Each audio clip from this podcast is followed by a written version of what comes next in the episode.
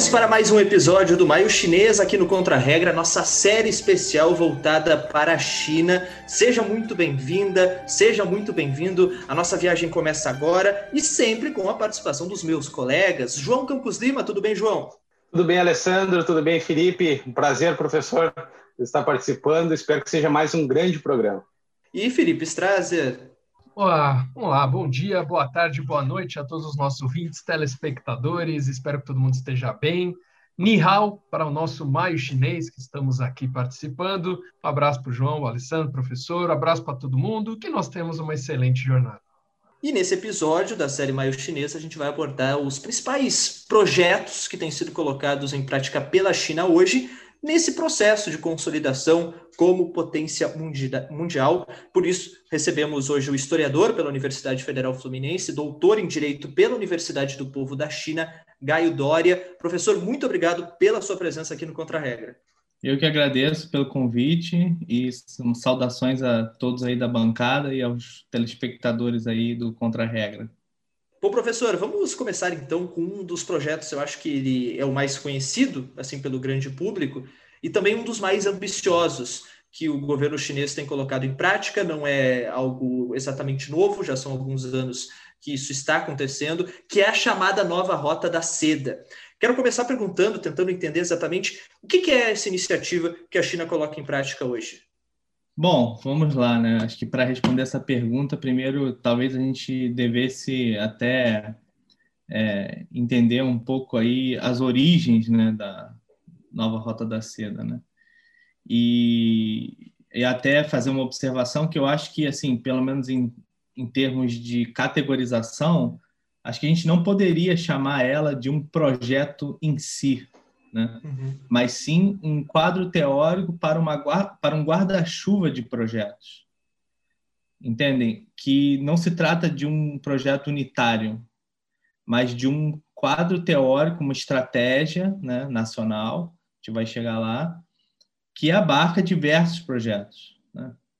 E é, é, impossível não, digamos assim, partir para essa jornada sem fazer uma alusão ao próprio nome né, do, do, desse quadro teórico dessa estratégia nacional, né? Que é a nova tem toda uma história, né, por trás. É, tem uma história por trás disso, né? É, e, e, é uma alusão, claro, à famosa Rota da Seda, né? Que eu acho que, é, apesar de nós aqui no Brasil é, termos uma formação fraca, né, em termos de história da Ásia e da Ásia Central, a gente já ouviu falar na Rota da Seda, nem que seja via filme, né? Pelo menos, assim, acho que é uma coisa que, no senso comum, se você perguntar para a maioria das pessoas o que é a Rota da Seda, elas vão ter uma mínima noção, né? Presumo eu, né? Mas acho que é, é, um, é um referencial que eu tenho baseado na minha experiência empírica, né? Mas é isso, faz, faz alusão a essa Rota da Seda, né? Que era uma rota que comercial, estabelecida durante a dinastia Han, né? Para quem não sabe, a dinastia Han, ela, é, ela vai de 206 antes de Cristo até 220 depois de Cristo. É considerado um dos períodos assim dourados de grande prosperidade, né, da China imperial. E ela tinha como ponto de partida a cidade atual de Xi'an, né, que era a capital na época, e se estendia até o Mediterrâneo, né, inclusive com contatos com o Império Romano e por aí vai. Só que ela nunca teve esse nome, né, historicamente dizendo, né, as pessoas que, digamos assim, operavam né, nessa rota, né, que na verdade não era uma rota, eram rotas comerciais, para ser mais exato, elas não diziam, ah, vou, vou pegar a estrada lá da Rota da Seda, né? Não, não, não, eles não tinham essa percepção. Eram simplesmente as rotas comerciais do mundo conhecido que ligavam né, o Império Chinês, né, que era um império extremamente próspero, né, e, enfim, com, com, possibilidades aí econômicas gigantescas né, no comércio exterior, como era na época, né, tinha grandes produtos valorizados no mercado internacional. Ainda que eu faça aqui uma observação, é sempre preciso um pouco de cuidado na hora de você é, tratar com esses conceitos, né, mercado internacional, exportação, etc., né, porque quando se fala de antiguidade, a gente sempre tem um, um risco aí de incorrer no anacronismo, né? Não é nosso objetivo aqui, mas de qualquer forma eu utilizo eles de maneira mais livre para fazer um efeito de aproximação para que né, o telespectador, o ouvinte, consiga fazer as associações necessárias para entender, né? É, a questão é que esse termo Rota da Seda ele só foi cunhado em 1877 pelo geógrafo alemão Ferdinand Richthofen. Não, não, não é, é, é, aqui do Brasil, é Richthofen, não sei falar exatamente, né, não falo alemão. E ele fez um estudo né, sobre. Ele é um geógrafo proeminente ali e fez um estudo sobre essas rotas comerciais e ele chamou esse conjunto de rotas de rota da seda porque a seda era o principal a principal mercadoria né é, é, mercantilizada nessas rotas, né? E aí ele fez um estudo, né, que enfim foi desde o seu apogeu até sua degeneração no Império Mongol, que também acaba confluindo com, né, a, não diria não a degeneração do sistema imperial, mas a conquista, digamos assim, né, da China pelo, por estrangeiros, né? A história da China é, imperial, das dinastias, é um vai e vem de brigas, né? em, onde muitas vezes é, grupos estrangeiros, vamos colocar assim, né, etnias estrangeiras, acabam dominando o sistema imperial, né? E o caso mais notório, naturalmente, foi o Império Mongol, né, que, que estabeleceu a dinastia Yuan, que, cujo imperador era o neto do Gengis Khan, né, o Kublai Khan. Mas, bom, o fato é que, de uma maneira geral, isso entrou na história chinesa como um período de grande apogeu, né? onde a China tinha um papel proeminente no mundo e um papel comercial muito forte. Né? Então, era um exportador de cultura, né? de, de, de bens e de tecnologia, enfim, para a Ásia toda, né? e para a Europa também, porque o próprio Império Romano era um grande consumidor da seda chinesa. Né? Então, assim, é, é, claro que isso ficou nas páginas da história e a nova Rota da Seda não, não se propõe né, a a, a ser uma rota, simplesmente uma rota comercial, né? O que acontece é que a República Popular da China ela tem um projeto, né, é, vamos dizer assim, né, de, de globalização, né, onde ela vê o papel da China como cada vez mais predominante no sistema internacional. E a maneira que ela encontrou para, digamos assim, categorizar essa visão internacional, essa maneira de atuar internacionalmente, foi através desse é, quadro teórico chamado Nova Rota da Seda, que é, é, tanto o estabelecimento de rotas comerciais, né, como também é, uma série de projetos de exportação, né, que possibilitam a exportação da capacidade industrial e tecnológica da China né, no seu momento atual, né, visto que ela logrou aí um grande desenvolvimento. Eu acho que também isso é, é importante pautar, né, que é, a Rota da Seda ela nasce no, em 2013, para ser mais especificamente, né, mais específico, num discurso do Xi Jinping no Cazaquistão, onde ele falava né, dessa conexão é, da China com a Ásia Central, né, vamos colocar dessa maneira assim. E ali, né, claro, você tem o, o discurso que tem as suas tratativas, né, de falar dessa, da amizade dos povos, da conexão regional, etc. Mas hoje já, né, que a gente já tem um distanciamento um pouco favorável, a gente consegue observar que ali estavam, né, a gênese dessa ideia de exportação, né, da capacidade industrial é, do capital chinês, né, e enfim, da, e da, da visão de mundo da China. Né? e posteriormente isso foi expandido para rotas marítimas, né? Por isso que chama, na verdade, um cinturão e uma rota, é o nome correto, né? A gente tem essa nova rota da seda porque inclui no nome inteiro em chinês, né? Mas o, ele é abreviado como Idailu, que é um cinturão uma rota, né? Onde se compreenderia aí uma rota marítima, né? Que iria até a Europa e outra que iria pela central. E esse, essa, essa estratégia ela foi cada vez mais ganhando corpo, né? Inicialmente ela nasceu muito é, regional, ali circunscrita à Ásia Central. Depois ela ganhou esse componente marítimo, né? E, enfim, sempre visando ali a conexão da Ásia com a Europa e a, perpassando pela Ásia Central, né? Incluindo, enfim, os países ali, compreendidos ali. Mas, né, junto com essa expansão, essa ascensão da China, ela foi justamente ganhando um caráter global, até que hoje ela tem um caráter global, né? ela já ela extrapola essa dimensão de ligação da China com a Europa via Ásia Central. Hoje a, a Rota da Seda prevê é, rotas comerciais com o mundo inteiro e projetos de infraestrutura e investimento no mundo inteiro e nas suas mais amplas é, dimensões, né? Que vão desde aí do, do complexo da química fina, da saúde, até infraestrutura pesada, né, da engenharia civil, etc. Eu acho que assim como uma fala inicial abarca bem aí o, o que seria essa rota da seda, né? Professor, e para nós entendermos qual o papel uh, nesse cenário do continente africano e também da América do Sul, do ponto de vista histórico e também dos, do ponto de vista mais atual. É, a gente não pode, pelo menos na minha visão, é, fazer essa equiparação, principalmente no âmbito da nova Rota da Seda, da África com a América Latina. Ainda que, eu abro uma observação, os acadêmicos latino-americanos e principalmente brasileiros gostem dessa aproximação e, e, e, a façam por algumas razões, né? que eu acho que a gente pode tentar abarcar aqui. É, bom, com relação à África, a gente precisa pontuar que é, antes dessa ascensão chinesa e da crescente presença chinesa na África, a África era um continente completamente esquecido, né? É, veja, se nós aqui na América Latina somos convivemos com diversos tipos de horrores, né, digamos assim, oriundos do subdesenvolvimento, para não entrar em maiores detalhes, é, e nós temos um, um digamos assim, um, um aporte considerável de investimento estrangeiro dos países ocidentais desenvolvidos, a África é muito menos, de modo que ela está presa em relações, assim, eu diria até draconianas, né? É, desse ponto de vista e desse prisma, né? Norte-Sul e do subdesenvolvimento. E ninguém quis investir na África, né? Da maneira que a China se propôs a investir. É, e isso antecede a Rota da Seda. Na verdade, isso tem a ver um pouco até com a, a, a estruturação da política externa chinesa, né? onde você sabe que o nosso sistema internacional ele é compreendido, bom, não me lembro exatamente o número total de países, mas é, é de uma ordem de 200 ou quase 200, né? acho que é 193, alguma coisa assim, se alguém puder dar um Google e, e confirmar.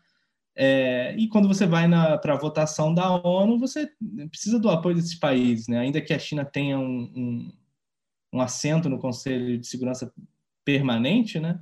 Ela precisa angariar poder político para fazer avançar suas propostas né, dentro da organização e dentro da ordem que vou chamar aqui de ordem, é, digamos assim, liberal, né, internacional liberal, que foi a ordem que se constituiu depois da Segunda Guerra e que vem normatizando aí toda a formação das instituições internacionais, né, tanto no mundo desenvolvido como até em países que se propõem digamos assim, a seguir esse modelo.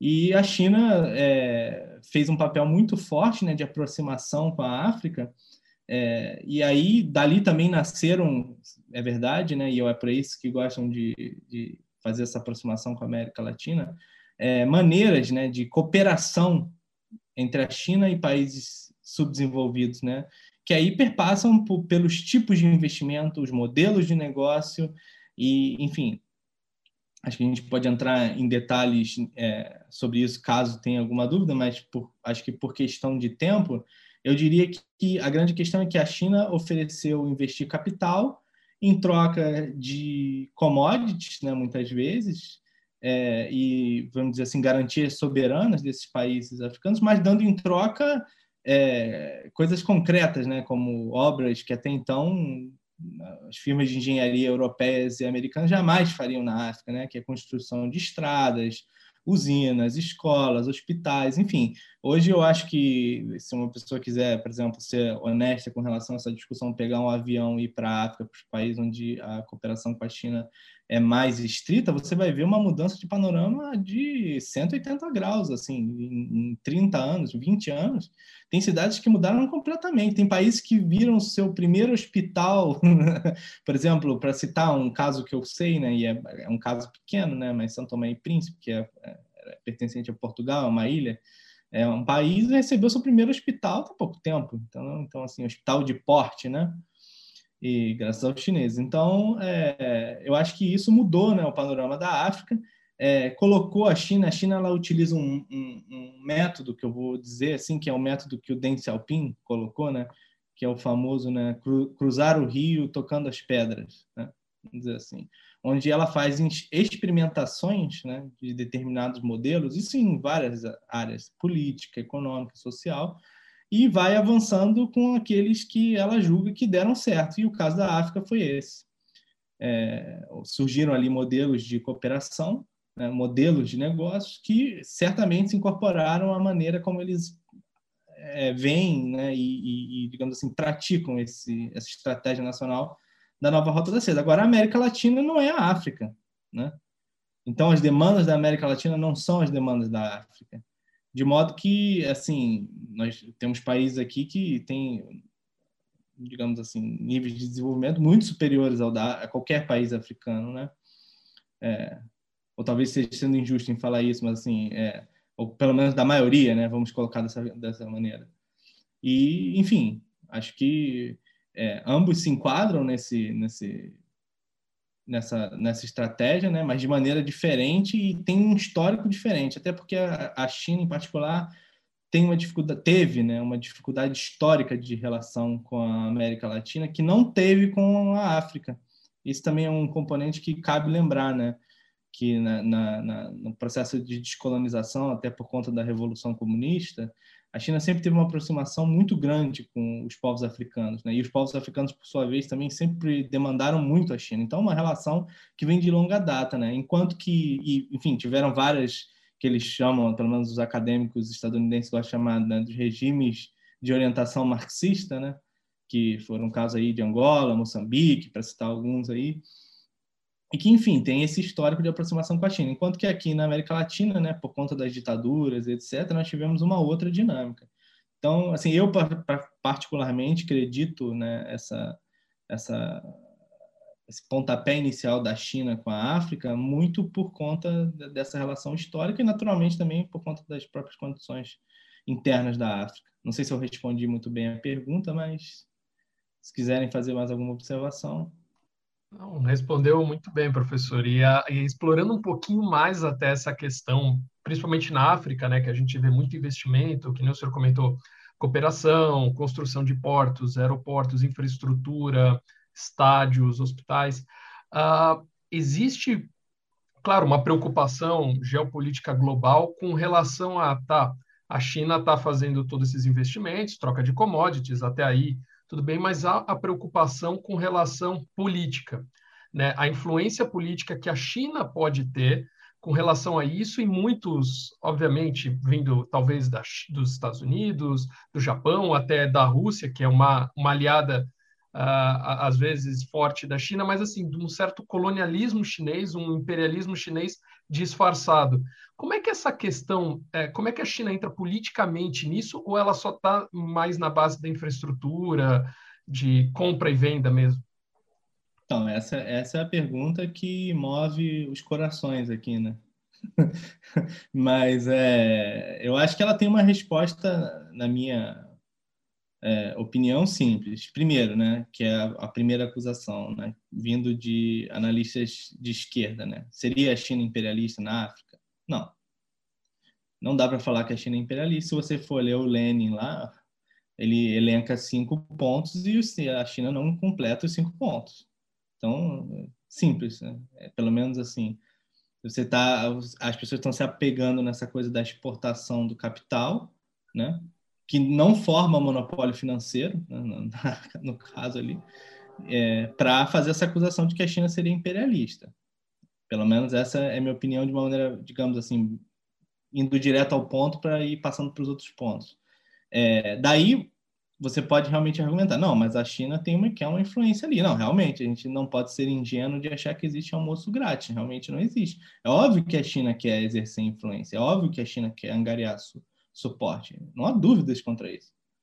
Mas aí a gente também precisa, né, entra um pouco aí, é, é eu, eu gosto de tratar assim, pelo menos na academia, a gente muitas vezes encontra esse problema, né? Porque quando você fala de ciências humanas, é inevitável que você vai, por trás de toda é, teoria tem um posicionamento político. Eu, pelo menos, vejo dessa forma. Né? Eu, estudei na China 10 anos, morei na China 10 anos. E na China algumas coisas são colocadas de maneira mais clara, né? Enquanto que aqui no Brasil não. É, então, por exemplo, você vai lá, aqui no Brasil, se eu for para a China, eu, eu, as pessoas falam, você sofreu lavagem cerebral. se eu for para os Estados Unidos, eu não sofri lavagem cerebral. Aí não, eu aprendi mesmo o que tinha que ser aprendido, que é a ciência lá, acontece natural, o estado das coisas, etc. E tem um posicionamento político por trás. Eu não estou fazendo juízo de valor de nenhum dos dois, o fato é que ele existe, né? Então, é, com relação a essa acusação, é, a gente tem que partir para o mundo real. Sim, a China quer o suporte de, dos países em que ela investe, sem dúvida, não é isso? Ela constrói relações, etc. Agora, a pergunta é: ela influi dire, diretamente no sistema político desses países? Ela financia eleições? Até o presente momento, não há provas disso.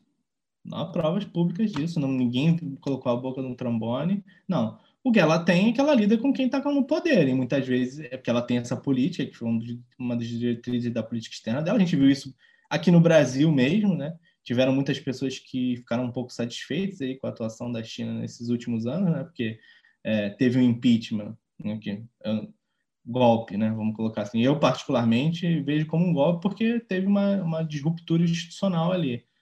Mas é, os chineses eles não compraram lado e até o Bolsonaro aqui continua não comprando lado, mesmo é, mesmo, né, como é que eu vou dizer assim, sofrendo uma pressão absurda, né, do, do, do governo Bolsonaro. Sofrendo toda a sorte aí de difamações, eles ainda continuam. Você vê o, o embaixador chinês, Yang Guangmin, né? Ele deu uma entrevista no Valor, dizendo, não, o Brasil é, é prioridade, etc. Né? Então, eles mantêm firme essa, essa política de não interferência nos assuntos externos e de priorização dos interesses deles, certo? Então, assim, é isso. Agora, é, com relação a questões mais práticas, a China ela busca, através dessas estratégias de investimento, sim, angariar suporte. Por exemplo, se algum dia ela tiver uma demanda X em algum qualquer órgão internacional, ela espera que esses países que ela tem esse tipo de relação votem a favor dela. Naturalmente, os Estados Unidos idem, né? Israel vota com os Estados Unidos sempre. Faça sol ou chuva. Não tem nem conversa.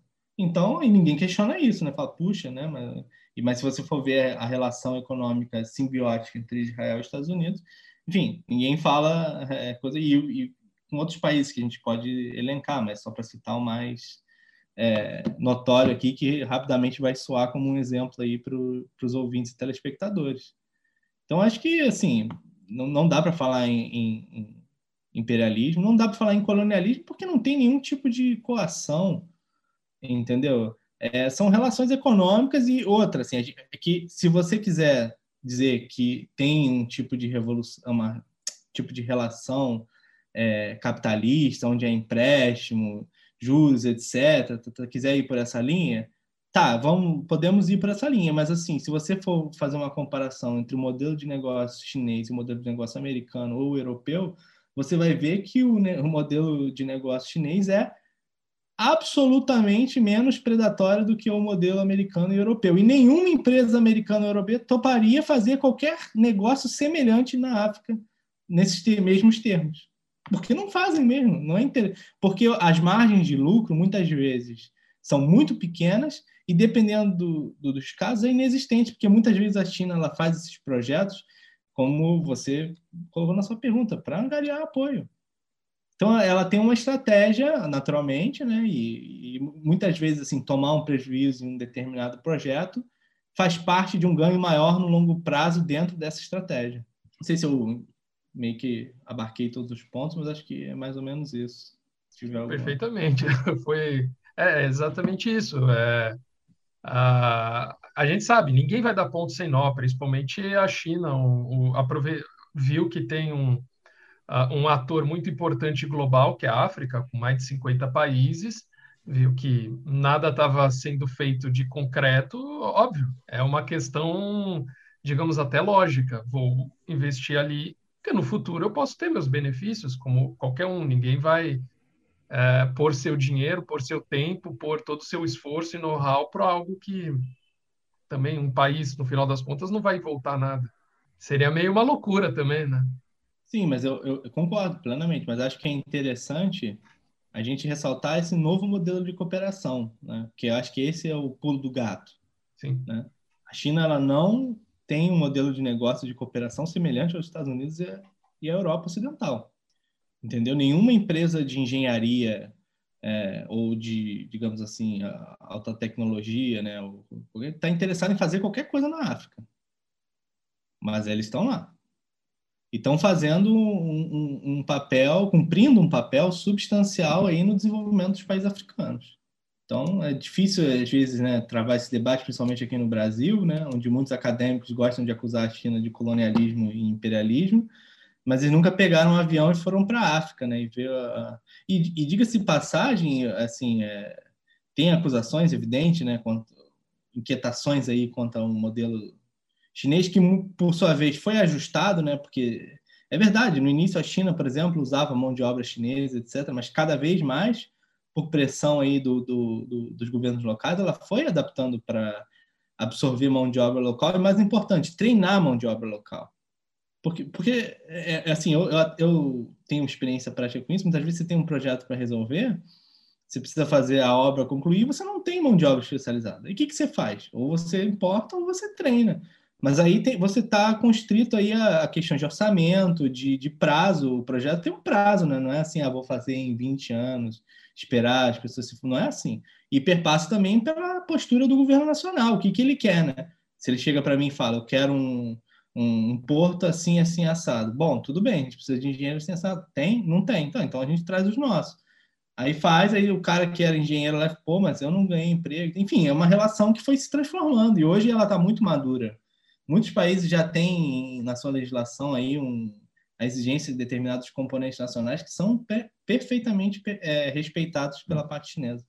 Professor, é, seguindo o raciocínio dessa, dessa última pergunta e da resposta que o senhor deu, até um comentário que eu faço é o seguinte: uh, muito da influência que o senhor falou que a China nesses outros países ela tem uma relação diferente do que os Estados Unidos e outros países têm quando vão fazer alguma obra e vão um, investir nesses países.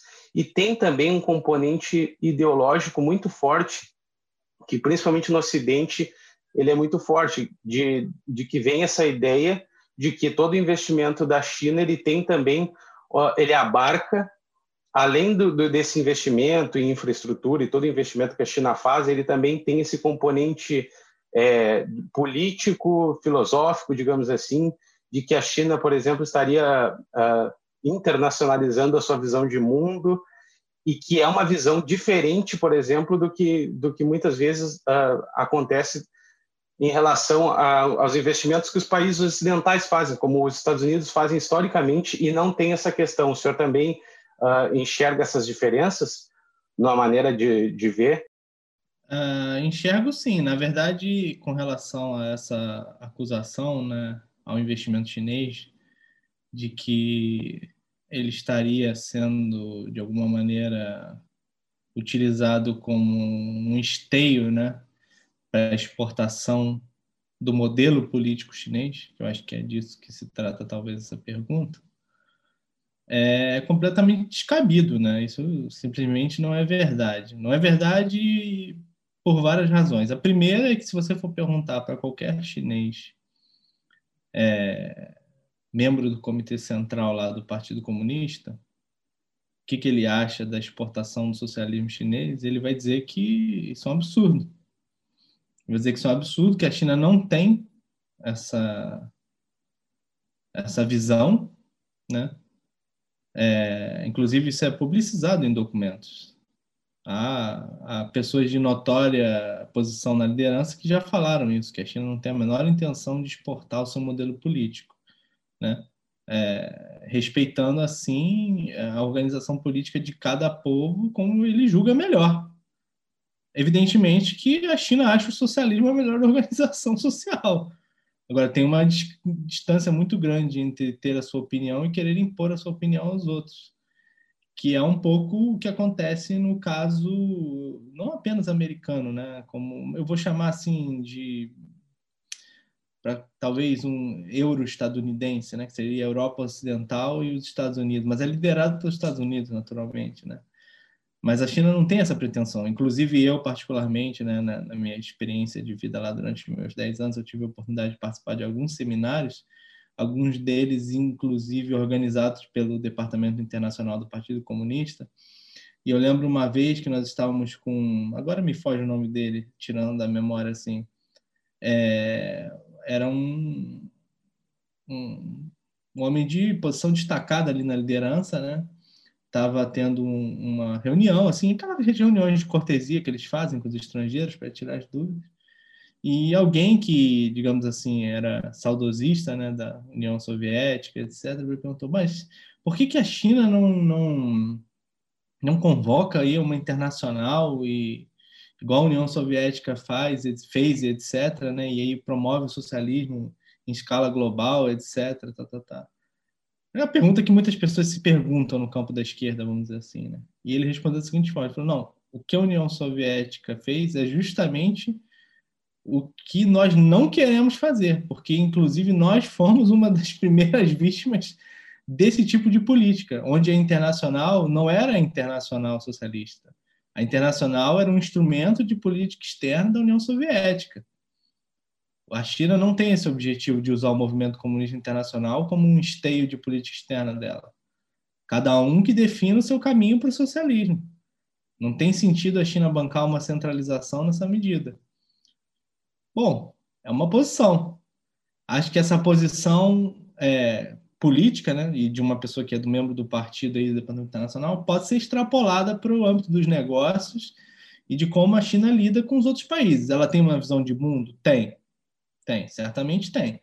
É uma visão de mundo onde a China vai cumprir um papel central? Sim. É, é um, uma visão de mundo onde a China busca uma centralidade hegemônica? Não. Pelo menos na sua forma discursiva, a gente ainda não chegou nesse estágio, não dá para dizer que sim ou que não. Né? Ninguém tem bola de cristal. É, então não dá para dizer, não, a China vai virar o hegemon, vai querer dominar o mundo, de ser igual aos Estados Unidos. É, dadas as evidências que tem hoje, né? Se você for olhar com uma boa vontade, você vai ver que não, não é, não é. E, e aí, indo no cerne dessa questão que você me colocou, João, eu penso que, por exemplo, se você for olhar em algum projeto chinês existiu alguma contrapartida para que países modificassem a sua estrutura, como definir assim da seguinte maneira, a sua estrutura é, interna, botar bem geral, de alguma maneira? Eu não conheço nenhum. Se alguém conhecer, pode, por favor, me apresentar. Agora, eu, a gente pode fazer aqui uma live de uma semana, é, claro que exigiria pesquisa, falando das vezes que qualquer país subdesenvolvido teve que pegar um empréstimo no FMI no Banco do Mundial e as cláusulas do contrato exigiam coisas que na minha opinião, assim, eu vejo como imposições ideológicas, porque se você vai pedir um empréstimo, cara fala, não, eu te empresto. Mas aí, ó, você vai ter que é, privatizar o sistema elétrico, você vai ter que privatizar o sistema, liberar o sistema financeiro, uma série de contas. Mas peraí, eu estou pedindo empréstimo para salvar meu país, eu não estou querendo fazer mudança, reforma dentro. Não, não, mas a gente só empresta se você fizer reforma. Isso é uma, isso é uma imposição ideológica. Disfarçada, claro, através desse, dessa ordem constituída, né? É que, evidentemente, é aquilo que eu disse, quando vem do para a maioria das pessoas aqui no Ocidente. Na China isso é muito claro. Quando eu falo isso, é, eu estudava lá, a gente tem, tinha essas discussões na universidade, quando era ensinada, é óbvio que é uma posição mas aqui não é óbvio, aparentemente. Né? Então as pessoas veem como é, é esse. Não, é assim. Ó. O Fundo Monetário Internacional e o Banco Mundial funciona assim. Você quer o dinheiro deles, você tem que se adequar, porque eles acham que você não está dando certo, que você está fazendo X e Y. Então você tem que fazer a cartilha deles para dar certo.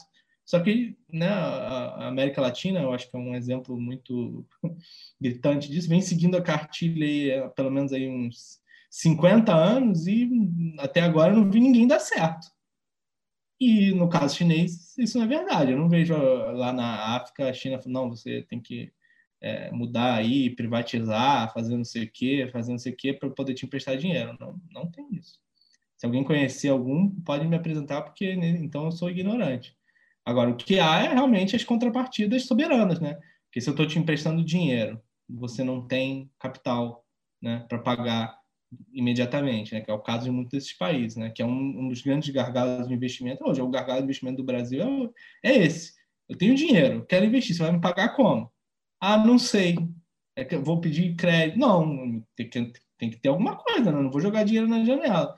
Então, o que, que você me oferece? Ah, me oferece como né, a nível individual, eu ofereço minha casa, eu ofereço meu carro. A nível de país é bom, eu ofereço o rendimento da venda de água, ofereço 20 é, anos de uma mina, etc. e tal. E é bom, o ambiente de negócios na ordem internacional hoje ele se pauta dessa maneira. A China não, não faz de maneira diferente. Agora, ela não faz nada que nenhum outro país faça, né? do, digamos assim, dos grandes investidores, mas ela faz de maneira muito menos predatória. Isso aí não tem dúvida. Você pode pegar exemplo a exemplo, é, vai se conformar nesse padrão que eu estou dizendo. Acho legal, professor, e até uma experiência que a gente está tendo no Contra-Regra. Do ano passado para cá, a gente começou a entrar muito mais em questões envolvendo países da Ásia.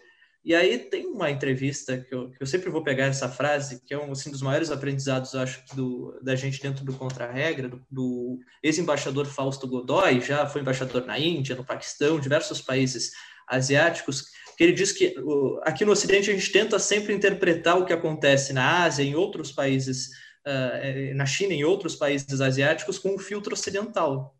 E aí sempre é mais difícil. Então, eu acho legal frases uh, e respostas como essa que o senhor deu agora, que, que tipo, nos tiram da nossa zona de, confronto, zona de conforto ocidental para tentar pensar o mundo como o Oriente pensa. E aí nem sempre é igual, normalmente é diferente, inclusive. Então é muito legal essa troca de riquezas que a gente tem também com as nossas entrevistas. E, professor, eu quero fechar então nesse assunto uh, mais ligado à nova Rota da Seda. No primeiro programa da nossa série, a gente entrevistou o pesquisador Atos Munhoz e a gente acabou citando uh, esse, essa iniciativa chinesa, e aí o professor, na sua resposta, disse que uma das grandes preocupações, ou pelo menos uh, um dos grandes, uh, uma das grandes questões ligadas a, a todo esse projeto chinês seria de conseguir dar segurança, além de estabelecer essas relações, mas também dar segurança para essas rotas marítimas, terrestres, aéreas, enfim.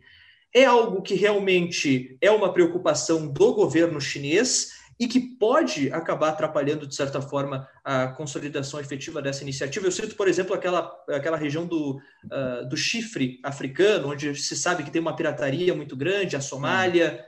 Uh, é uma preocupação chinesa, e como a China tem tentado resolver essas questões também de segurança.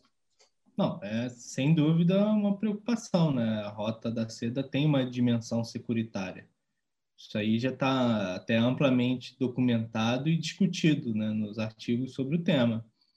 É, agora, é aquilo, né? É um projeto audacioso porque ele envolve uma visão de mundo. Esse eu acho que é, já que é para né, travar uma conclusão, é importante colocar isso. Ela, ele, ele vê integra, ele prevê né, a integração dos países de uma maneira harmoniosa, né? Que os chineses gostam de usar essa palavra, né? Um conceito bem oriental é, mas de maneira harmoniosa em que sentido? Né? Onde os países estejam unidos pelos interesses, né, digamos assim, incomuns, né, que, que, que direcionem-os para uma direção de crescimento comum. Né? Não, isso não é, digamos assim, um cumbaiá de, de, de luau, entendeu? Ah, harmonia e tal, não é isso. É assim, nós temos objetivos, né? Todo mundo quer se desenvolver, vamos construir um mundo onde esse desenvolvimento seja compartilhado, é, onde todos tenham aí uma fatia do bolo e que a gente possa estabelecer né, aí um, uma equidade né, no sistema internacional é, em seus mais diversos níveis, né? Resumidamente, eu acho que seria né, nível político, né, cultural e econômico, né, naturalmente, né? Que agora tem esses gargalos, né? São esses famosos gargalos, que são os gargalos da realidade, né? Que uma coisa uma coisa é quando você fala isso, né, e aí fica no plano da boa vontade, outra coisa é quando você começa a botar a pá no chão e aí você realmente tem países que, como é o caso do Brasil, assim, é, pra, vamos começando a vamos traçar paralelos no caso do Brasil. Se alguém quiser fazer uma obra aqui, eu vou citar o Rio de Janeiro, né, porque é, é a cidade que eu mais conheço, foi onde eu cresci. Se alguém quiser fazer uma obra da Zona Sul, né, até ali em direção a, vamos lá, vamos fazer um trem, Rio de Janeiro, Angra dos Reis. Vai passar pela Zona Oeste. O cara pode passar? Não pode. Não pode. Tem milícia, tem. O Estado não chega ali direito. Tem como garantir a segurança da, da empresa, a segurança da, da, da, operação dessa linha de trem? Hoje, dia, não tem, não consegue garantir a, a segurança dos moradores lá. Entendeu? Só que isso, é, você tem países que não controlam o seu território nas suas amplas dimensões. Né? O México é um deles. O Brasil, né, de uma certa maneira, está se tornando esse país, né? Em que você tem bolsões de poder paralelo dentro do país. E na Ásia Central, então, onde tem aqueles conflitos milenares, étnicos, etc., então é um caso recheado disso, né? E isso, por sua vez, impõe desafios aí, né? Que, querendo ou não, alguns desses projetos da Rota da Seda, eles impõem uma visão de uma Ásia Central unificada, né? Que você passar essas estradas, esse, esse, essas linhas de trem, essas grandes obras de infraestrutura, você precisa de uma coerência ali política, né, e econômica, né? O país tem que estar prosperando, senão se apodera um fulano X dali, né? vai vai acontecendo uma coisa que eu, eu, pelo menos defino, né, de uma maneira geral assim, no senso comum como o Mad Max, né? O cara vai lá, se apodera da estação de trem, ali para passar tem que pagar para ele, assim vai na frente. É, é, esses problemas são reais, né? E a China vem tentando mitigá-los, né? Agora, é, como é exatamente é, isso, esse argumento ele é muito utilizado e aí eu acho que eu chego no, no, no cerne da questão pela academia, principalmente a academia ocidental, para fazer uma crítica à Rota da Seda, dizer que a Rota da Seda não está funcionando. Porque você tem esses gargalos na África, você tem esses gargalos na Ásia Central, e aponta um, um outro exemplo para exemplificar. Ó, tá vendo aqui? Ó, não saiu o projeto tal. Esse, essa, essa linha de trem que ia ligar agora está passando pela Rússia, não está passando pelo Tadjikistão porque tinha esse, esse, esse problema. É sim, claro, é, é, é são uns problemas. Assim como, por exemplo, aqui, né, a gente ouviu uns anos atrás aí é, que haveria uma ferrovia que ligaria o Atlântico ao Pacífico. E essa ferrovia não se concretizou. Né? Não se concretizou por quê? Porque ela não era viável por várias razões. Um, uma das razões era uma disputa entre o Peru e a Bolívia né? que queria saber onde é que ia passar, que a Bolívia queria acessar uma, aquelas coisas todas, etc. Enfim, então isso, isso existe, mas existe porque a escala da nova da Rota da Seda é absoluto, é mundial. E, e você não, não deve tratá-la como um projeto unitário, mas, como eu disse, um guarda-chuva de projetos é uma visão estratégica. Então, ela tem falhas e, e, e tem sucesso. E ela vai continuar sendo, por exemplo, há, há, pouco tempo, acho que dois, três dias, se eu não me engano, estou um pouco perdido no tempo aí por causa da história de quarentena, a Austrália cancelou a assinatura dela na Rota da Seda, no projeto da Rota da Seda. É de 99 bilhões de dólares, se eu não me engano. Por conta dessa, dessas rusgas, né, que vem, aí é um outro tema, né, né da disputa aí, né, entre os, a China e os Estados Unidos, que vai se reverberando para seus parceiros. Mas a Austrália né, saiu fora do acordo que ela tinha assinado de fazer parte da nova Rota da Seda. É um revés, sem dúvida. Né? O Brasil, por exemplo, nunca assinou, mas vários países da América Latina assinaram e recebem investimentos dessa maneira. É mais fácil você, porque também tem isso, né? O que, que significa isso do ponto de vista prático? E aí eu acho que é, é, é por isso que assim que a gente contorna um pouco essa, essa dimensão securitária. Porque quando você diz assim, a China vai resolver isso, você de uma certa maneira, está empurrando para a China a responsabilidade de resolver problemas securitários, que muitas vezes são nacionais, regionais, se não internacionais. E quem se propõe a fazer isso de maneira arbitrária é os Estados Unidos. É a atual ordem constituída, né? Estados Unidos e Europa. Não vamos também dizer que os Estados Unidos está é, tá sozinho nessa, porque não está. E a China não tem essa pretensão pelo menos até o presente momento, ela não tem essa pretensão de assumir desafios securitários dos outros. Então, ela assina esses, esses acordos com os países, e na prática, o que eles significam? Você tem várias maneiras de atrair investimento chinês. Os chineses podem vir para um país, peguem no Banco de Desenvolvimento. Se você tem dinheiro, está tudo lindo, porque você pode contratar. No fundo, o investimento chinês ele é acoplado à venda de serviços chineses. Né? Não é simples. A China não chega aqui em geral, ah, eu, eu, vou comprar metade do país, tchau, valeu, vou ficar vivendo de dividendos. Não é assim que ela opera. Ela vem, ela na verdade quer vender produtos chineses né? é, e serviços. Aí, bom, todos os ramos, né, Brando? Vamos supor, é, se fosse aqui, como foi o caso da State Grid no Brasil, que fez a linha de transmissão, né?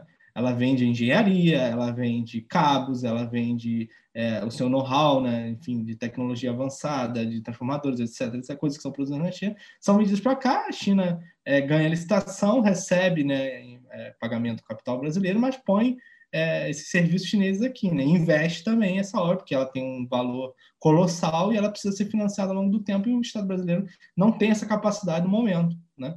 Então ela faz assim com ela. Agora, quando você é constituinte desse acordo da nova Rota da Seda, fica mais fácil você conseguir determinado de investimento e mais fácil de você conseguir é, um grau maior de financiamento da, do projeto, vamos dizer assim, que pode chegar tem casos aí de 90% do projeto, que de valores, a gente não está falando de projeto de construção de casa, né, que é 10 mil reais, 20 mil reais, 30 mil reais, vamos dizer assim, né, uma casinha ali. São projetos colossais, de bilhões, né? Então, você financiar bilhões para um país não é uma operação simples, né? E principalmente quando esse país muitas vezes não tem esse capital. E a Rota da Seda ele cria esse esse esse esse quadro teórico, né? Onde onde a China muitas vezes opera e vai operando de país com país, se o país é signatário ou não. Então, também não é centralizado hoje em dia. Esse, a, Rota da Seda virou uma coisa completamente centralizada. É uma visão de mundo. Não é um, como era inicialmente, um projeto de integração regional da China com a Ásia Central até a Europa, né? E eu acho que isso acabou ficando muito marcado. É aquilo que eu estou te falando. Para mim, isso é claro porque eu estudei na China. Então, eles falam isso, é claro, é óbvio que é isso. Mas aqui no Brasil, das pessoas que acompanharam via discurso, ou via os analistas estrangeiros, eles ficam com essa percepção e com, eu, eu gosto de dizer até um ranço, né? É, dessa ligação de que é uma, é uma coisa dali da Europa, a China a Europa, que está ligando para ser unitário, etc. E já não é mais. Enfim. Bom, perfeito. Nós conversamos com Gaio Dória, ele é historiador pela Universidade Federal Fluminense, doutor em Direito pela Universidade do Povo da China, falando muito aí sobre a nova Rota da Seda e todas essas discussões que estão envoltas nesse cenário de expansão da China para os outros continentes. Bom, muito obrigado pela sua participação, professor, e até um próximo contato. Eu que agradeço aí, uma boa noite a todos. Espero que tenham gostado. Com certeza. Como a gente diz, é sempre uma aula diferente, né? É, dessa vez focadas aí, focada nessas questões internas aí também de expansão do, da, na geopolítica, no próprio cenário da geopolítica, como a gente acabou comentando bastante da, da China. Felipe, semana que vem tem mais, né? Semana que vem tem mais. Maio chinês, o é o maio último. inteiro. É, é maio. Maio chinês. Então, como semana que vem é maio, é maio chinês. Então, muito obrigado, professor, pela aula, pela, pela disponibilidade e por estar aqui com a gente. Obrigado, João, por também estar fazendo parte agora desse maio chinês aqui. Muito, um acréscimo muito grande, João, sempre nos bastidores e agora aqui aparecendo, que é, que é o mais natural, nosso amigo, tem que estar sempre aí. E Alessandro, como sempre, né, o nosso, nossa estrela. Abração a todos, beijo no coração. Para com isso. O João tá on. Abraço, João.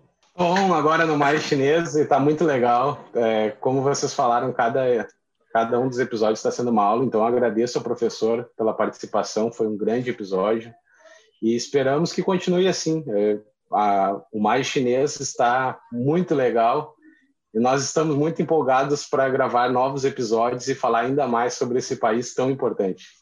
E muito obrigado pela repercussão positiva em todas as nossas redes sociais. Obrigado a todos que estão acompanhando essa nossa série. Não esquece, semana que vem, último episódio do Maio Chinês aqui no Contra Regra. A gente espera vocês. Tchau, tchau.